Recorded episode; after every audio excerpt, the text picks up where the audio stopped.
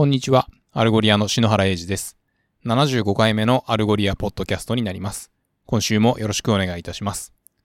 アルゴリアの会計年度は2月からということで、今月から第1四半期が始まっておりますが、えー今月からというか、正確には1月31日からになりますが、アルゴリアの日本チームにカシューさんという、えー待望の事業開発のメンバーが加わりました。本年度も引き続き日本においてもアルゴリアのビジネスをさらに加速させていければと思っておりますので、どうぞよろしくお願いいたします。えー今週のトピックは2つになります。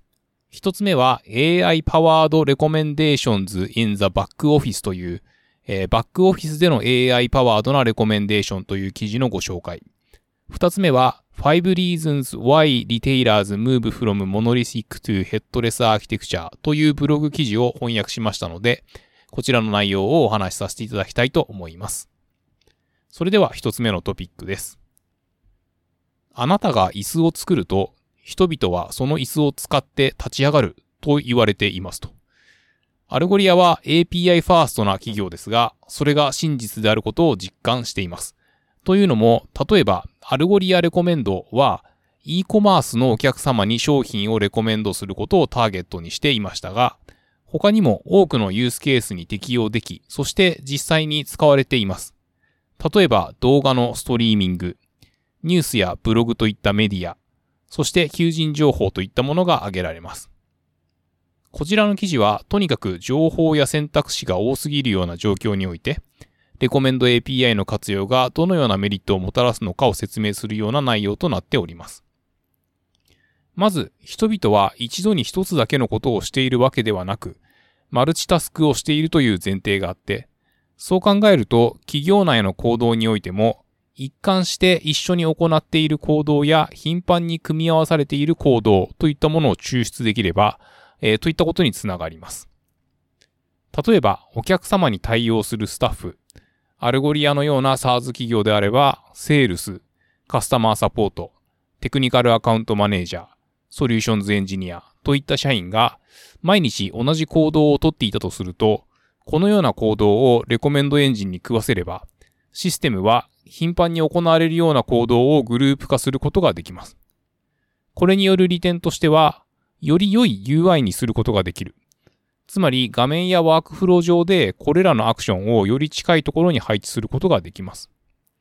そしてユーザーテスト。最適な組み合わせの UI を構築するためのユーザーテストを自動化することができます。パーソナライズされた体験。パーソナライズとレコメンドを組み合わせることで、大きなビジネスコンテキストの中における自分の役割に納得のいくパーソナライズされたワークフローに従うことができます。ワークフローの効率化。レコメンドは最も頻繁に組み合わされるアクションに焦点を当てたワークフローをお勧めすることができます。タスクの自動化。プロセス全体を端から端まで見直すことができます。そしてこれらの業務が例えば、えー財務や会計、顧客管理、予算管理といった複数のシステム上で行われていた場合に、それらを横断して検索できるような形にするために、アルゴリアに情報を集約するようにすれば、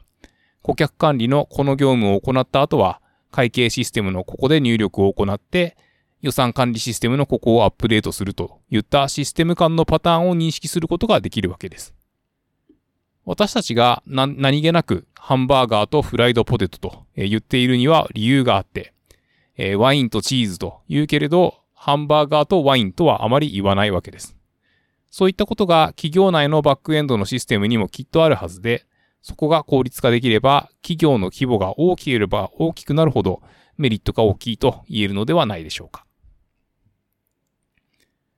続いて二つ目のトピックのリテール企業がモノリシックなアーキテクチャからヘッドレスに移行する5つの理由という記事です。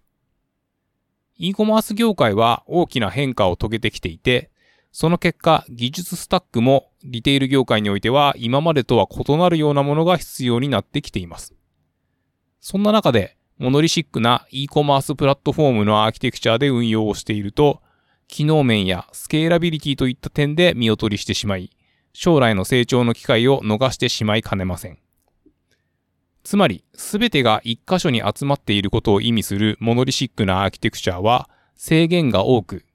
より良いパフォーマンスをエンドユーザーにご提供できなくなってしまうリスクがあるというわけですが、それに対するソリューションとしてヘッドレスアーキテクチャが注目されています。ヘッドレスアーキテクチャはバックエンドとフロントエンドを切り離して、クリティカルなバックエンドシステムの開発や運用に影響を与えることなく、エンドユーザーの体験やインタラクションへのフォーカスを可能にします。そしてさらにそれを一歩前に推し進めるものとして、コンポーザブルアーキテクチャという概念が提唱されています。こちらはヘッドレスなアーキテクチャであっても、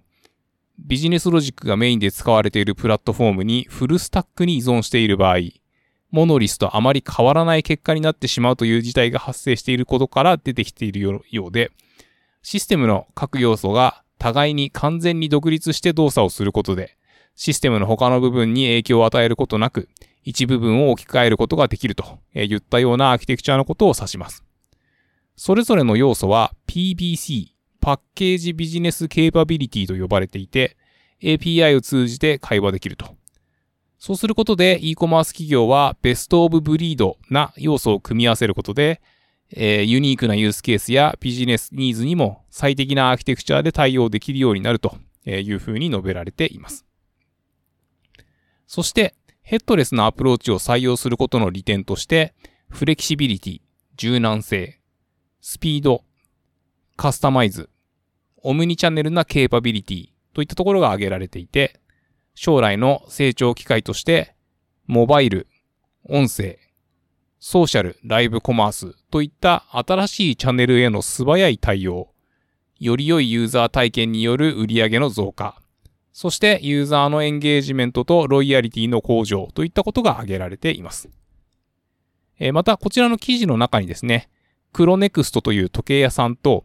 えー、ジムシャークというスポーツアパレルのヘッドレスコマースへの移行事例のリンクがありますので、えー、よろしければこちらをご覧いただければなというふうに思います。ということで、今週は以上となります。お聴きいただきありがとうございました。来週もよろしくお願いいたします。